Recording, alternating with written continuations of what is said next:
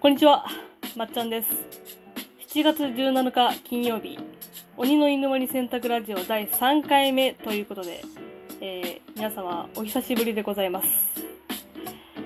えー、なぜしばらく配信ができなかったのは言いますと、まあちょっと大学のオンライン授業が今でもしばらく続いているんですけども、その春学期の成績っていうかテストがなくてですね、で今までそのオンラインで提出していた課題の点数で決めるか、えー、その最後の授業の課題の点数で決めてその各教科の単位の合否を出すという風になり、えー、ちょっとなんか徐々にね課題の量が増えてきて、まあ、自分がたまりに貯めてきたのかなって、まあ、悪いんですけども、まあ、そのせいで締め切りに追われっぱなしの日々で、まあ、今でも追われっぱなしなんですけども、まあ、ちょっと配信する間もありませんでした。はい。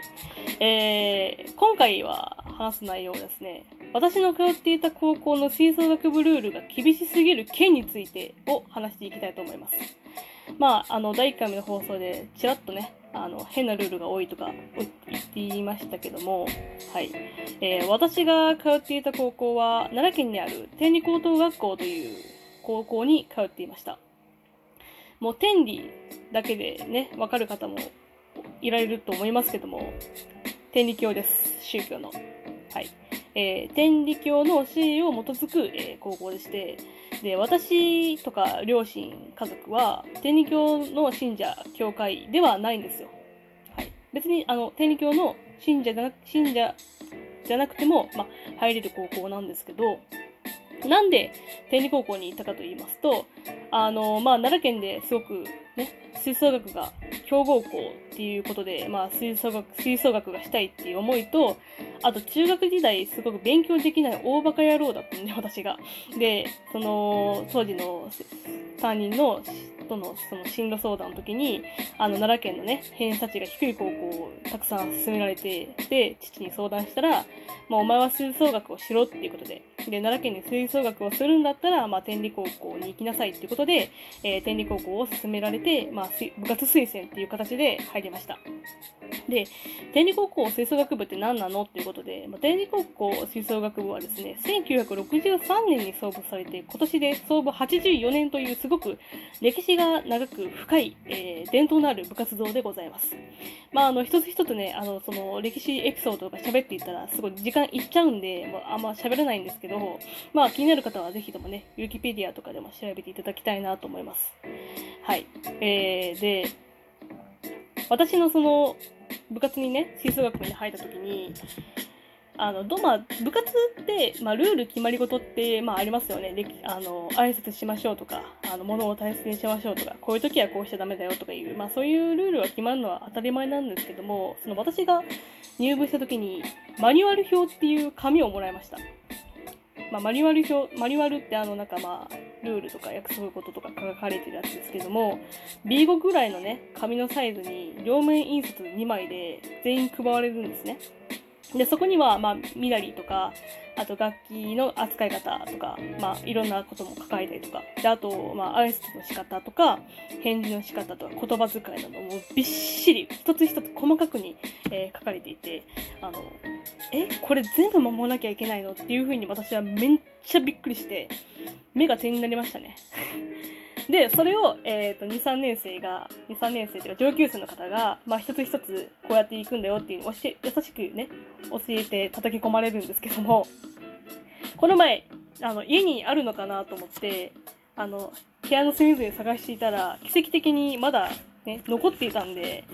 ちょっとね、あの、いくつか紹介したいなと思います。あの、ほんとこれ全部紹介していったら日が暮れるぐらいの量があるんで、あの、私がいくつかピックアップして、えー、紹介していきたいなと思います。まあ、えー、まず一つはですね、えー、まあ、身なりとかね、あの、楽器の使い方は、まあ、あまりそんな、おかしいことは書かれてなくて、まあ、ごく普通のね、ことも書かれているんですけども、まあ、挨拶も、まあ、明るく返事をしましょうとか、ね、立ち止まって挨拶挨拶をしましょうとか、えー、まあ、その辺はまあ、普通ですね。で、挨拶の時間帯ってがあって、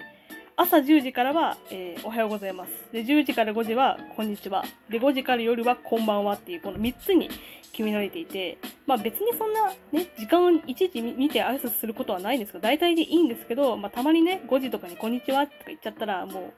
う無視されたりとか、ね、こんばんはでしょとかね、そう言われたこともいくつかあります。はい。まあ、あくまでも目安なんで、まあ、大体でいいかなって思いますけど。で、言葉遣いも、あの、その表があって、で、私のその吹奏楽部の部活はですね、先輩って呼んじゃダメなんですよ。何々さんっていう、この名字で呼ばなきゃいけなくて、まあ、松尾先輩じゃなくて、松尾さんって感じで呼んでいくんですけども、まあ、2、3年生だったら、まあ、上級生の方とか、あと、まあ、何々ですかは、何々でしょうかとか、何々なんですけどだったら、何々なのですがとか、あと6時半だったら6時30分って、まあ略すなってことですね。で、あとコスワード言葉を使いなさいとか、言ってることがわからないときはわかりませんとか、言ってることが聞き取れないときはわかりませんでした、聞こえませんでした、じゃなくて、もう一度、もう一度お願いしますっていう、このリピートを求めるっていう。まあ他にもいっぱいあるんですけども、まあ、この言葉遣いも絶対使わなきゃいけないっていう風に叩き込まれました。はい。で、あと、えー、まあ、5分行動心がけなさいとか、まあ、あと、そうですね、大きなものや人を指すときは、指で刺さずに手のひらで指し示しますとかね、その手のひらの角度とかも決められたりとか、あとまあ目上の方が荷物を持たれたりとか、まあ、自分たちが1年生がするべき仕事をされていたときはお願いしますと言ってお借りしましょうとか、まあそんな感じで、あの本当にクソ細かく決められていました。で、電車のルールもありまして、私、電車の、電車通学だったんですけど、その電通線のルールで、えー、上級生の方は先頭車両に乗ってもいいけど、1年生は一番後ろの車両に乗らなきゃいけないっていう。まあ、これ初めて聞いたときは、え、そこまで決めてるの？とか思ったんですけど、まあ、まだこのルールは良しとして、一番意味がわからなかったのは、その、電車、駅であるじゃないですか。駅の階段とエスカレーター、エレベーターってありますよね。で、1年生は階段しか使っちゃダメなんですよ。2、3年生はエスカレーター、エレベーター使っていいんですけど、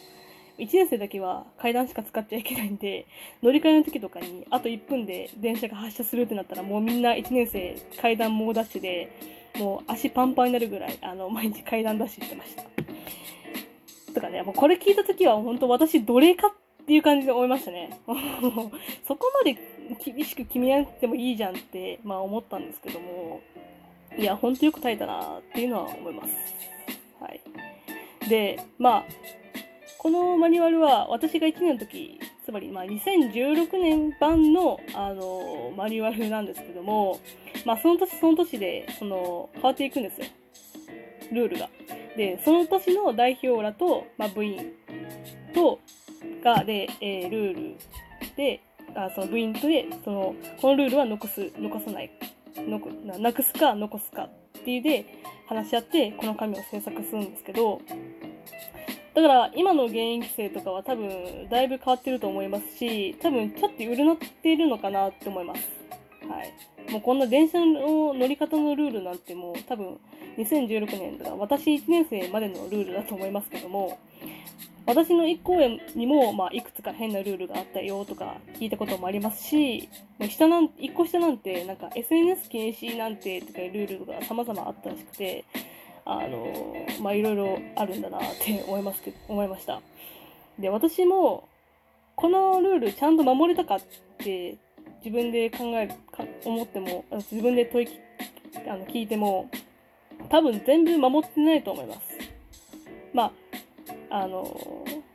そんなめちゃくちゃ問題児ってなかったんですけど、まあ、挨拶とかは基本普通にやってたんですけども、たまにね、あの、無視したりとかしまくってたんで、あの、ちょいちょいね、あの、先生とか、あの上級生にはたびたび怒られたりとか、あの、注意されたことはいくつかあります。はい。えー、まあ、変なルールがもうめちゃくちゃ多いんですけど、やっぱり目上の人に対しての態度とか、あと礼儀とか、あと、まあ、敬語とか使い方とか、もものすごく身についたなっていうのは、あの、思います。例えば、そのバイトの面接とかの、えー、とか、あと大学の面接とかとか、とかで、あの、返事がいいとか、あの、何回か褒められたことがあって、自然にこう、活かしてるなっていうのはつくづく思います。で、天理高校、まあ、どの部活も、まあ、厳しいんですけども、まあ、私はその昔からその気気が弱い人間、気が小さい人間で、まあ、自信がない人間だったんですけども、やっぱりメンタルが強くなったなのと、あと、まあ、自信が持てるようになったなとは、えー、思います。で、まあ、あと3年間部活通して、まあ、いろんな人と出会ったりとか、まあ、苦しい練習をね、共に、えー、乗り越えて、まあ、泣いて悔やんだ日々とか過ごして、本当、かけがえのない3年間だったなっていうのはしみじみ思い,、ま、思います。はい。で、まあ、この前もね、たまたま久々にあの同級生とかあったりとか先輩とかあったりとかするんですけどやっぱりもう半分ね久々会ったのに部活の話で盛り上がるんですよ。あの頃あんなことがあったねとか、まあ、今では笑い話なんですけども。でその会った時に私大体聞くんですけどその当時に戻りたいとか戻り戻りたいですかって聞くんですけど半分嫌って言いますねやっぱり。でも中にはやっぱ戻りたいなとか1日だけだったら戻りたいとかいう子もいるんですけどももう、10万円もらっても戻りたくねえわっていうことがやっぱ多いです。まあ、私はどちらかというと戻りたいですね。やっぱ充実していたし、なんだかんだで楽しかったなっては思います。変なルールはたくさんあったんですけど。はい。えー、ということで、今回は私の高校の部活の話でしたでしたが、いかがいかがでしたでしょうか？まあ、まだまだ部活のエピソードはいっぱいあるんですけども、まあ、またそれはいつかおいおい紹介していきたいなと思います。はい。えー、まあ、自己紹介のところに私のツイッターのリンクを貼りました。まあ、もしよければ、えー、フォローの方よろしくお願いします。あと、まあ、DM とかでも感想お待ちしております。えー、最後までご視聴いただき、ありがとうございました。それではまたお会いしましょう。さようなら。